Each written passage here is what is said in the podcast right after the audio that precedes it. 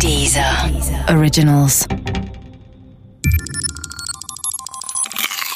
Wissensnacks.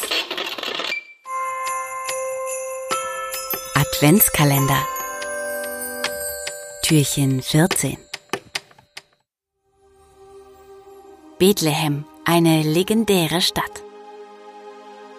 Heute ist Bethlehem eine Stadt mit 30.000 Einwohnern. Sie liegt im Westjordanland unweit von Jerusalem im Süden. Soweit die Fakten. Doch Bethlehem, das weiß jeder, ist mehr als nur eine Stadt in Israel.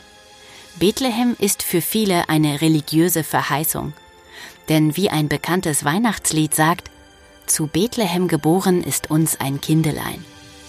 Und dieses Kind ist niemand anderes als Jesus Christus. Doch die Bedeutung Bethlehems gründet sich nicht nur auf dieser Geburt. Von Bethlehem ist schon früh die Rede in der Bibel, nämlich im allerersten Buch. Es heißt dort, Rahel, die Lieblingsfrau Jakobs, sei an der Straße nach Ephrata, das jetzt Bethlehem heißt, begraben worden. Jakob und Rahel sind nun beileibe keine Randgestalt im Alten Testament, sondern die Stammeltern Israels. Und mehr noch. Bethlehem ist vor allem die Geburtsstadt Davids. David lebte um 1000 vor Christus und gilt als der bedeutendste König Israels. Seine Regentschaft läutete eine goldene Zeit Israels ein. Diese goldene Zeit endete etwa 600 vor Christus. Damals eroberte der babylonische König Nebukadnezar II. Jerusalem, schickte die Bewohner Judäas in die babylonische Gefangenschaft und zerstörte Jerusalem im Jahr 587.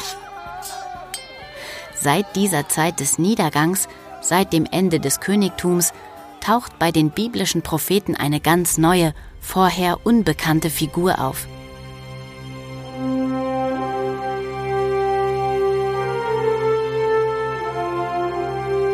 Die Figur des Retters, des Heilsbringers, des Messias.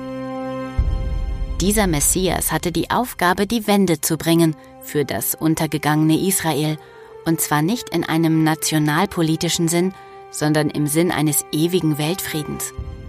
Eine Herkulesaufgabe sicherlich, für deren Bewältigung der Messias übermenschliche Kräfte benötigte.